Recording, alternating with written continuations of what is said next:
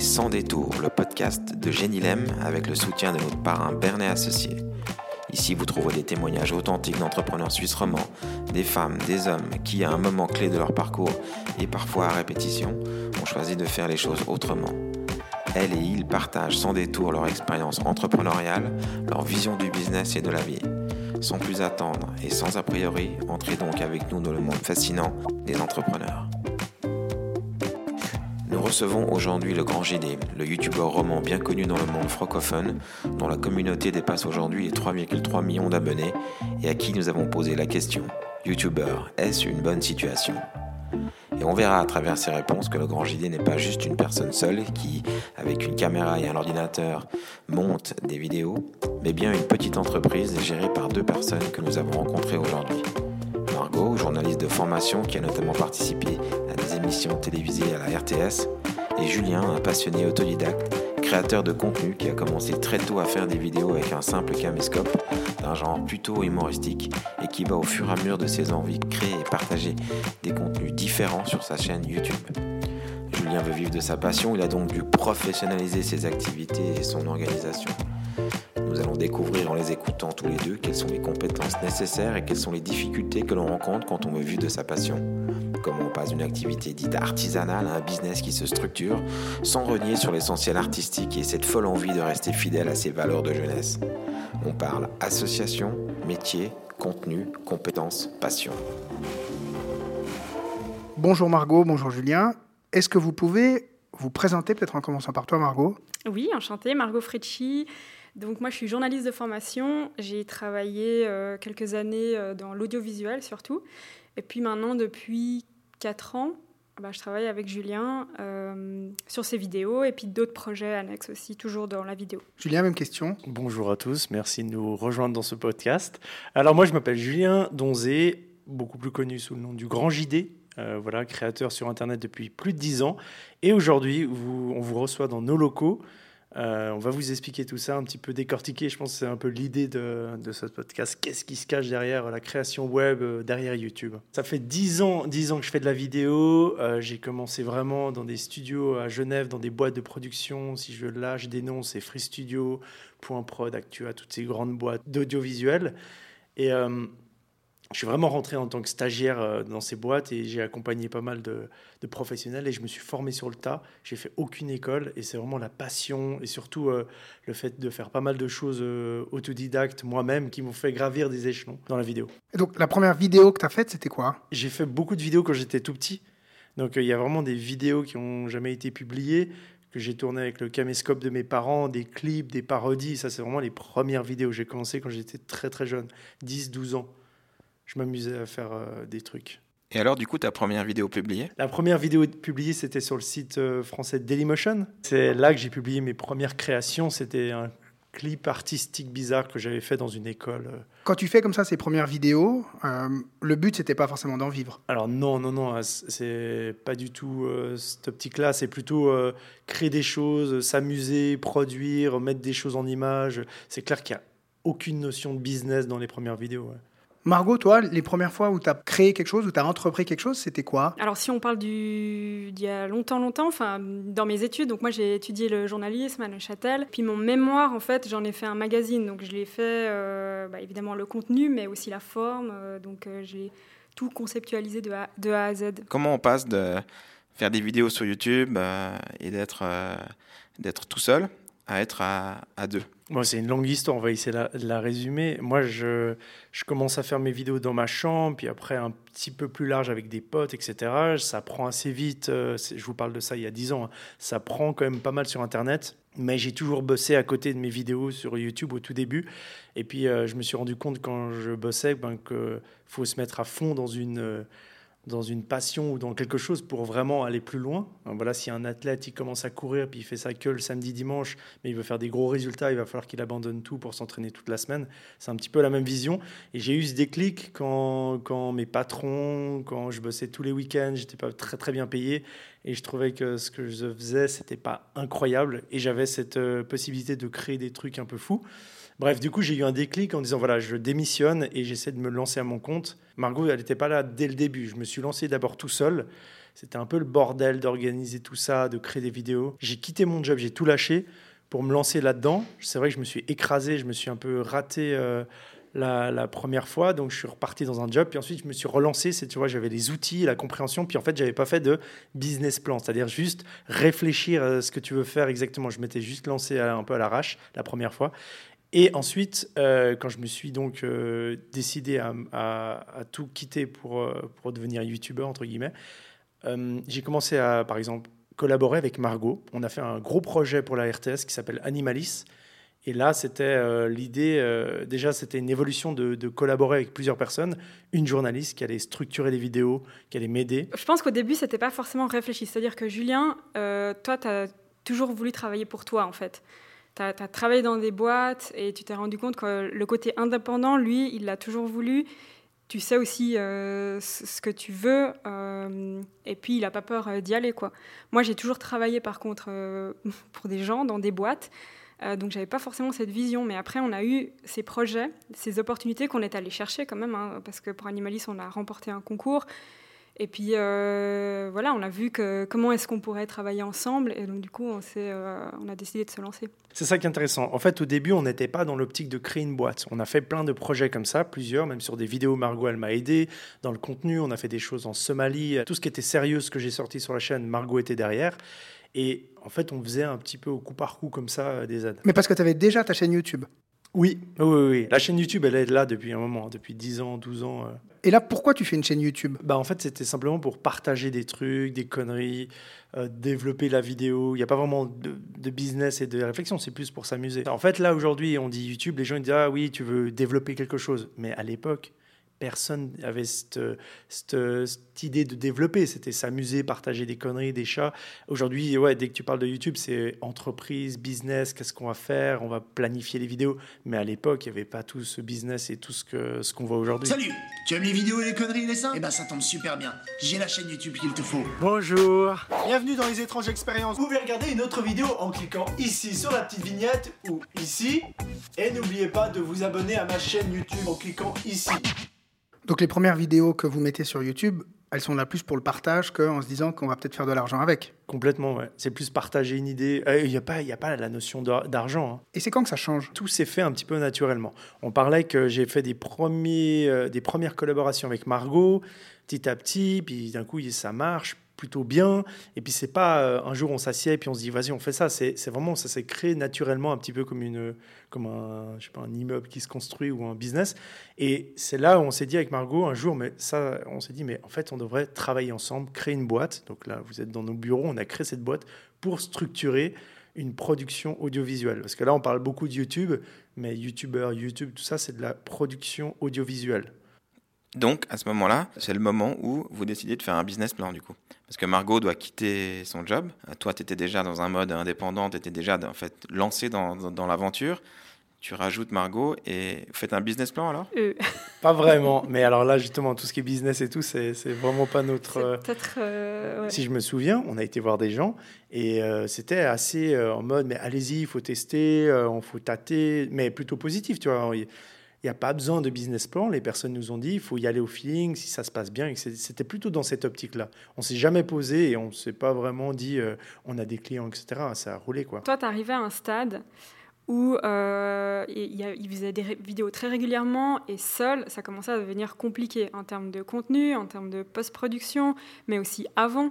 Euh, la production. Euh, parfois, on travaille aussi, on, on a des clients, donc euh, quel contact on a, tout ça. Enfin, tout ça, c'était juste plus faisable. Mais nous, on n'est pas du tout un bon exemple en, termes d'entrepreneuriat, parce que là, vous êtes dans une boîte qui est quand même en retard par rapport à ce qu'on pourrait développer. C'est-à-dire que, je m'explique, c'est-à-dire que la, même situation chez des youtubeurs, peut-être en France, etc., ils auront beaucoup mieux structuré. Ils vont être peut-être 5-10 personnes ce qui est une bonne chose de structurer. Nous, on est vraiment deux, deux et demi. On travaille à deux et demi. On a une employée avec nous, mais c'est, on a déjà pas mal de retard. Et là, on, souffre un peu de, cette organisation parce que justement, on n'a peut-être pas bien prévu notre business plan. Quoi, vous aujourd'hui, vous, vous décidez de rester plutôt, euh, tu dis en retard, mais en fait, c'est, un choix de, rester plutôt petit ou de pas développer encore Et qu'est-ce qui vous freine ou qu'est-ce qui fait que vous n'avez pas envie de, grandir ou de, de, rejoindre un peu cette communauté de youtubeurs qui est un peu plus orientée sur une plus grosse structure. C'est vrai, ça, c'est un choix parce que je me suis toujours dit, il faut rester un petit peu artisanal, indépendant. Enfin, tu sais, un peu.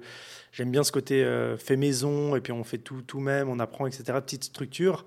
Mais en réalité, pour avancer un peu, ça veut dire quoi avancer? Ça veut dire qu'aujourd'hui, on fait une vidéo par semaine. Donc dans la vidéo, c'est méga chronophage, c'est méga lourd. Il faut trouver un sujet, il faut aller dehors. Nous, on tourne beaucoup en extérieur, il faut rentrer, faire le montage. Enfin, c'est très très compliqué. Donc euh, maintenant, je me suis rendu compte que pour euh, être plus libre, pour faire des plus gros projets, pour avoir plus de temps, il faudrait peut-être s'entourer de monteurs ou de gens qui, qui s'occupent de la, de la prod. C'est peut-être pas à moi de, faire tous les téléphones, de pas à Margot de, de gérer tout, euh, l'aspect production. Et c'est ça que j'appelle un peu. Enfin, au début, c'était une, une volonté, mais on voudrait peut-être pas être la méga structure, mais un petit peu plus quand même. Aussi, une des différences, c'est que nous, on est en Suisse les autres sont en France, donc les, les coûts euh, surtout sont quand même assez différents. Donc eux, ils ont des plus larges équipes, mais euh, ils ont des frais euh, différents de nous aussi. Hein. une petite question pour toi, Margot. Est-ce que si c'était à refaire, vous auriez démarré plus tôt cette aventure à deux? Est-ce que comment, comment vous voyez les choses par rapport à ça? Très personnellement, non, je pense pas, parce que moi, je suis venue avec un bagage du coup et que j'aurais pas eu avant parce que j'ai travaillé dans une, émission culturelle euh, en tant que journaliste. Ensuite, j'ai travaillé comme euh, JRI, euh, donc journaliste reporter image à la RTS. Et donc tout ça fait aussi que ben, je suis capable de faire différents, différentes choses, différents métiers que j'aurais pas eu avant. Donc non, moi, je trouve assez cool. Après, on est peut-être, oui, comme je viens on est peut-être un peu timide puis en même temps, on prend peut-être un peu plus notre temps pour bien observer et peut-être mieux réagir, je sais pas. Mais c'est notre côté suisse. Moi, j'aime bien aussi. Hein. c'est le côté suisse, tu vois, d'être un peu calme, euh, low profile et tout. En France, ils sont très très forts pour développer des choses. Ils vont plus loin. C'est aussi intéressant. C'est deux façons de faire, je trouve. Mais je pense qu'un juste milieu à atteindre est bien, tu vois, pas un énorme truc. Un bon compromis suisse. Exactement. Là, on est un petit peu. Euh, mais on commence, on commence gentiment et ça se passe bien. Au quotidien, euh, c'est quoi le plus grand défi pour, euh, pour le grand JD C'est l'artistique, entre guillemets, c'est-à-dire euh, trouver du contenu, garder cette, cet intérêt que les gens ont pour la chaîne YouTube. C'est ça mon grand défi. Aujourd'hui, c'est trouver quelle vidéo va intéresser, quel lieu hanté va être incroyable, quelle personne je vais rencontrer pour faire une vidéo. Ça, c'est mon défi. Et là, chez Genilem, nous, on est très attachés à toujours dire que c'est le marché qui décide et que ce n'est pas les entrepreneurs, les coachs ou que sais-je vous lui parlez, vous échangez avec votre communauté pour dire qu'est-ce qui vous intéresserait ou c'est vraiment une démarche artistique qui vient de vous? Non, non, c'est un bon mix. Mais évidemment, euh, après, c'est facile parce que tu postes un produit et tu as directement un retour. Le retour, c'est les vues, les likes et euh, les commentaires, etc. Donc, si tu postes une vidéo qui fait vraiment pas beaucoup de vues puis les gens ils gueulent un peu, bah, tu sais que, tu vois, tu n'as même pas besoin de demander et tu as déjà un retour de, de, ce que tu as produit. Aujourd'hui, ça fait 10 ans qu'on est dessus, donc on sait ce qui fonctionne, on sait plus ou moins, des fois on tente des nouvelles choses et ça marche, parce qu'on connaît aussi par cœur le truc, tu vois. Il fait, tu fais attention à répondre quand les gens te contactent et tout, tu essaies de prendre un maximum de temps pour le faire. Bon, c'est quand même... Oh, mais ça, c'est une autre partie, mais oui, oui. Oui, mais c'est pour dire, tu vas pas leur demander directement oui, alors vous préféreriez une vidéo là-dessus ou là-dessus? Parce qu'il y en a qui le font aussi. Hein, et toi, tu fais pas non plus comme ça. C'est-à-dire que tu prends, euh, enfin, on prend quand même les devants de, de faire un contenu qui, euh, qui résulte de notre choix aussi. Hein. Mais on se rend compte de, de ce qui plaît, de ce qui plaît moins et tout ça. À vous écouter, on a l'impression que vous êtes quand même très en symbiose et très euh, aligné sur les objectifs. Mais est-ce qu'il y a parfois quand même des moments de désaccord et comment vous les gérez? Bien sûr quand je fais des propositions que ça lui plaît pas. Euh, Moi, j'allais dire, franchement, dans la majorité des cas, on est vachement, on est vachement sur la même longueur d'onde, quoi. Non, des fois, il y a des séances de rédaction où on propose des sujets et tu as des idées. Des fois, je me dis non, ça colle pas pour ça et ça. Mais des fois, tu amènes aussi des trucs super. Non, mais heureusement, parce que ça voudrait dire qu'on serait tous ah oui, super, on y va et tout, machin. Non, on discute, on se prend la tête. Euh, sur, des trucs de contenu, ça arrive. Mais euh, justement, ça nous permet de bah, d'avancer en fait, de trouver des solutions et, des bonnes solutions quoi. Donc non non c'est c'est bien, c'est bien de se prendre la tête. Ouais, mais c'est aussi pour ça qu'on travaille ensemble. C'est dur comme travail, hein, ça on le dit pas. Hein. On se dit youtubeur c'est facile etc. Mais en fait euh, c'est compliqué parce qu'on parlait, on doit sortir une vidéo. Euh, déjà produire une vidéo, je vous invite à produire une vidéo, c'est compliqué. Il faut trouver les sujets, il faut le tourner, le monter, post production, machin machin l'éditer et ensuite la, la, pousser sur les réseaux. En fait, le truc qui est bizarre avec YouTuber, c'est que c'est plusieurs métiers en un qu'il faut gérer. Et chaque semaine, en fait, tu as toujours ce, ce roulement. C'est assez compliqué. Ok, La zone 51. Jamais j'aurais pensé faire une vidéo là-dessus. Salut et bienvenue dans ce nouvel épisode de Fantasma. Aujourd'hui, vous l'avez lu, on va aller dans les zones abandonnées de Fukushima. Ça va être un épisode consacré à ce lieu. Je serai seul et je vais passer une nuit dans le château de Fougeray. C'est parti. Est-ce que vous avez une forme de, est-ce qu'il y a une forme de pression quand même par rapport à ce, timing que vous devez respecter de publier, publier, publier? Est-ce qu'il n'y a pas des, ouais, à un moment donné où des fois c'est un peu lourd à, supporter? Oui, quand même. Hein. Euh, bon, moi, euh, beaucoup moins que Julien. Mais par exemple, cet été, on n'a pas publié de vidéo et Julien, il a tenu à l'expliquer, à prévenir les gens. Et il doit le faire, ça, la communauté, euh, parce que sinon les gens comprennent pas. Ils disent Ah, mais il a arrêté et tout. Dans des formats plus classiques, T'es d'accord, Julien La télévision et tout, euh, on se pose même pas la question, puis donc hop, la rentrée, puis ça reprend et tout. Là, il y a quand même ce côté personnalisé. Les gens, ils regardent Julien, enfin, le grand JD. Ils gueulent s'il n'y a pas de vidéo au bout de. Ils ont besoin d'explications. Mais c'est bon euh, signe après, c'est que les gens, ils veulent. Mais ouais, ouais, il y a une énorme ça, pression. Ça peut créer une pression. Et ça, dans le milieu un peu du web, créateur du web YouTube, il y a plein de gens qui partent en dépression, plein de gens qui arrêtent parce que c'est une pression incroyable de sortir une vidéo tout le temps, tout le temps. Euh, ça, c'est, je, parle toujours de ça, je donne toujours cet exemple, mais un artiste musical euh, va travailler son, son, album pendant, je sais pas, trois mois, six mois, une année, il va le travailler dessus, et ensuite, quand il sort son album, son projet, il va le tirer sur un an, deux ans, en concert, en promo, en clip vidéo, tu vois. Bah, chaque vidéo qu'on sort, nous, on n'a on pas le temps de la travailler sur. Euh, enfin, tu sors une vidéo, faut enchaîner avec l'autre, faut enchaîner parce que c'est des vidéos qui se consomment aussi comme ça. Mais c'est très dur, c'est une sorte de marathon en fait. Et euh, c'est assez dur, ouais. Et surtout quand tu essayes de trouver toujours des sujets différents, tu bouges, tu vas aller. Enfin, c'est pas mal de boulot. Ouais. Parmi tous les métiers de, dans, dans YouTubeur, euh, il y a aussi la présence sur les autres réseaux, Instagram ou, autre. Ça, euh, vous le gérez comment? Vous le faites un peu à l'instinct? Vous avez des plannings On gère mal parce que de nouveau, il y a des gens qui, il y a des gens qui ont pris des gens pour s'occuper de ce genre de choses. Euh, community manager, mais nous, on fait tout nous-mêmes. Donc non, en fait, c'est moi qui fais et je le fais de temps en temps. Et euh, je le fais quand il y a des grosses vidéos, de temps en temps, je partage des, des trucs spontanément, mais c'est un peu... Euh, il n'y a pas de gestion, en fait. C'est un petit peu... Au feeling. Exactement. Et ça fonctionne assez bien, en fait. Ouais, les gens, ils savent que si on poste quelque chose, c'est important ou c'est intéressant. C'est soit une annonce, et je le vois sur les posts qu'on met, ça marche bien, des likes et tout, alors que j'ai failli effacer mon, compte Instagram. Parce que c'était trop de pression, tu vois. Tu as ces machins, tu dois poster, c'est fatigant en fait. À vous écouter, on a, on a quand même un peu ce sentiment que quelque part, il y a toujours un peu de frustration de ne pas pouvoir faire euh, plus de choses ou de ne pas pouvoir. Euh, bah ouais, mais ça, c'est le côté artistique. Je pense que tu vas chez je dis, que je suis un artiste, mais en quelque sorte, oui. Dans le sens, tu vas chez un musicien et tout, il y aura toujours cette frustration de toujours faire plus. C'est dur de trouver la satisfaction. Parce qu'on est, en fait, on, joue avec le temps.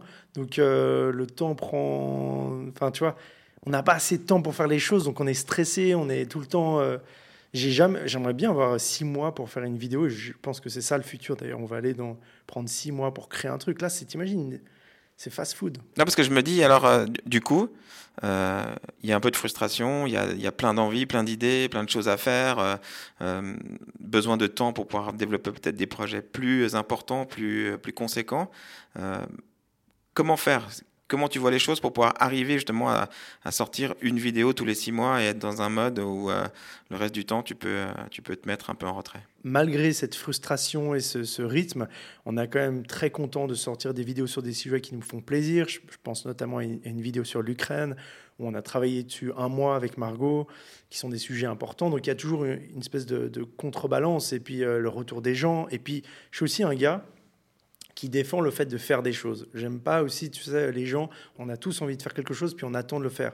Mais en vrai, il faut faire les choses un peu fast-food, faut le faire, et puis peut-être on le refera mieux, mais au moins faire des choses, tu vois. C'est comme ça que j'ai commencé.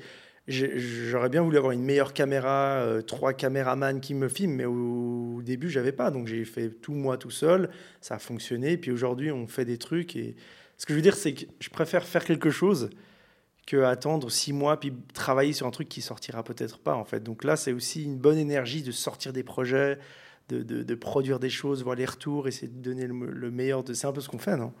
Totalement. Et aussi, tu dis, oui, on fait chaque semaine, euh, il y a ce côté fast-food, mais en fait, chaque semaine, c'est quand même assez fou le sentiment que tu as chaque dimanche matin. Tu publie ta vidéo et là, tu as un début de retour des gens et tout. Et en fait, euh, ce truc-là, c'est vraiment génial. quoi. C'est un peu ouais, l'adrénaline. À la fin, tu termines ta vidéo, tu es dans le rush, machin. Puis tout d'un coup, le truc, il est, il est, visible. Et ça, c'est assez chouette comme sentiment. Et du coup, on le vit. Euh, Mais après, pour répondre à ta question, Laurent, qu'est-ce qu'il faudrait faire euh, Si on veut faire des formats plus longs, il faudrait qu'on dégage un budget, en fait. Donc ça, on peut le faire de manière traditionnelle, comme ça se fait bah voilà, sur les médias plus classiques.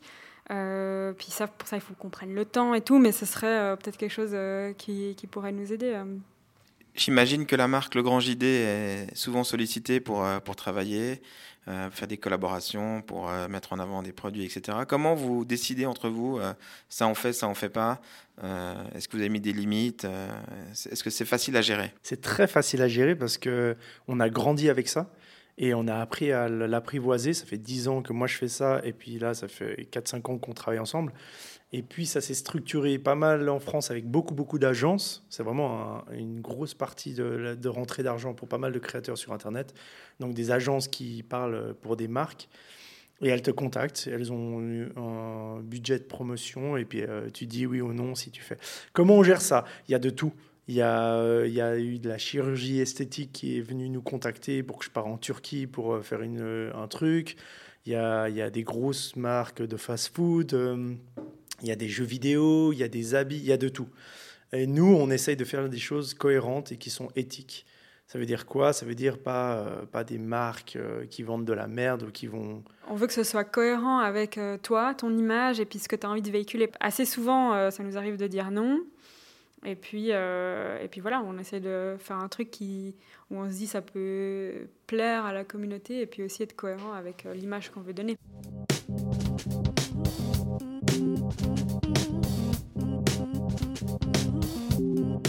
Chez Ginem, on rencontre beaucoup de, gens qui veulent entreprendre, euh, certains qui sont motivés par euh, le désir de faire des choses, d'autres pour l'argent. YouTuber, il faut le faire pourquoi alors clairement pour la passion, pour l'envie de créer, pour faire de la vidéo ou partager une passion. Si tu es passionné d'histoire, de musique, tu crées ta chaîne. Euh, ça va être très très difficile pour toi aujourd'hui de démarquer quand même de la masse, à part si évidemment tu es très fort, mais même avec ça c'est compliqué faut vraiment aligner pas mal de planètes, il faut beaucoup bosser, et pour l'argent, ça va être un petit peu dur. Mais c'est pas avec ça que tu vas devenir euh, riche, c'est sûr. Euh, moi, j'irais plutôt sur une autre plateforme. Si, ça dépend. Si tu as envie d'être connu, machin, j'irais plutôt sur des nouvelles plateformes type, euh, TikTok, qui sont beaucoup plus faciles à se faire connaître que YouTube, qui est quand même un algorithme un petit peu compliqué, que même pour nous, c'est un peu le, la loterie si on s'arrête. Enfin, tu vois, il faut pas du tout vivre sur les vues YouTube, il faut plutôt euh, miser sur euh, des partenariats intelligents que vous allez faire dans les vidéos, ou alors trouver un partenaire de, à l'année. Par exemple, vous êtes un gamer, vous trouvez un partenaire casque qui va vous sponsoriser comme un, comme un sportif, en fait. Et c'est là où ça peut être intéressant de développer, et c'est ça qui est intéressant. Aujourd'hui, essayer de faire des vues pour vivre, c'est mort. Et je pense qu'il faut aller sur d'autres plateformes, Twitch, TikTok, euh, où il y a plus d'argent, plus de gens, plus de, plus de facilité à se faire connaître et se démarquer. Le Grand JD, il est sur ces nouvelles plateformes? Pas du tout, non.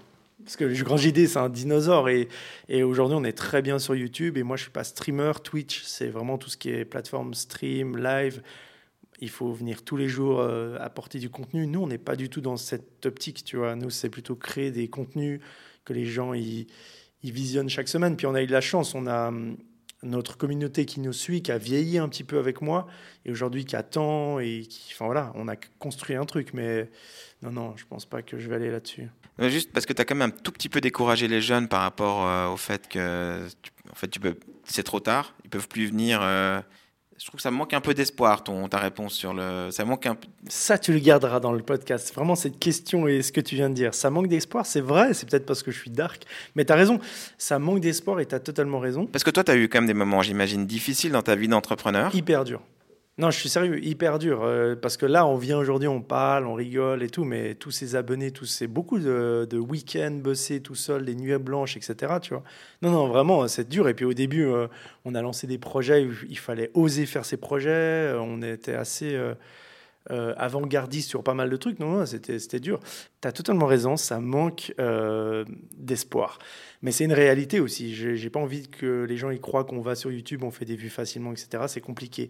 Après, c'est sûr que si tu as la passion, tu aimes filmer, euh, tu aimes faire des choses artistiques, etc., ou quoi que, quoi que tu fasses, tu as envie de le partager, il faut y aller à fond. C'est des outils qui sont gratuits.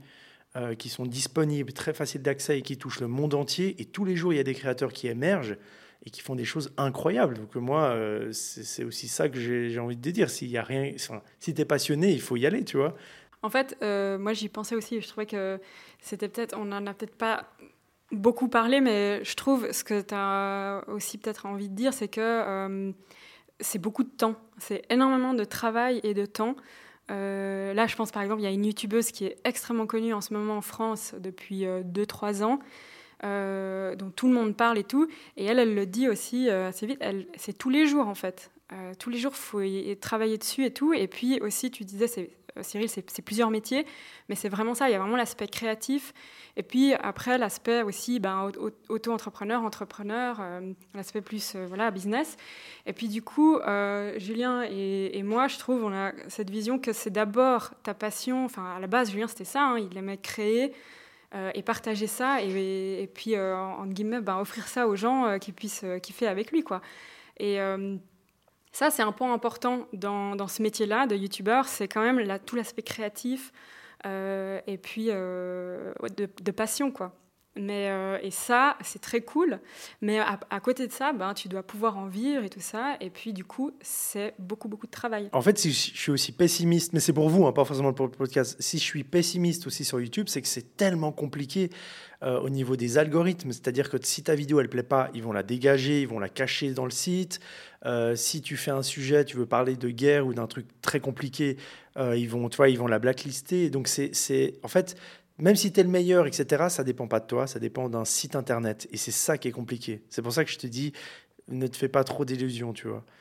Et euh, non, mais après, c'est quand même un site que moi j'utilise toujours, j'adore, etc. Mais... Et donc, pour en vivre, euh, le plus important, sur du moyen long terme, c'est le contenu. Selon moi, mais il y a des gens aujourd'hui qui sont là depuis longtemps, ils sont pas sur le contenu. Il y a de tout sur Internet. C'est le western, donc je pense pas. Ça dépend. Il y a des gens, ils font que pour le business, qui s'en foutent. N'importe quoi. C'est, enfin, c'est voilà, de la télé-réalité, tout ce que tu veux. Euh, enfin sous forme de télé-réalité, ça cartonne. Et aujourd'hui, ils font ça depuis des années. Et voilà, ils s'en fichent. Et le public est là. Et il y a de tout. Hein, c'est comme tout. Il faut, il faut de tout.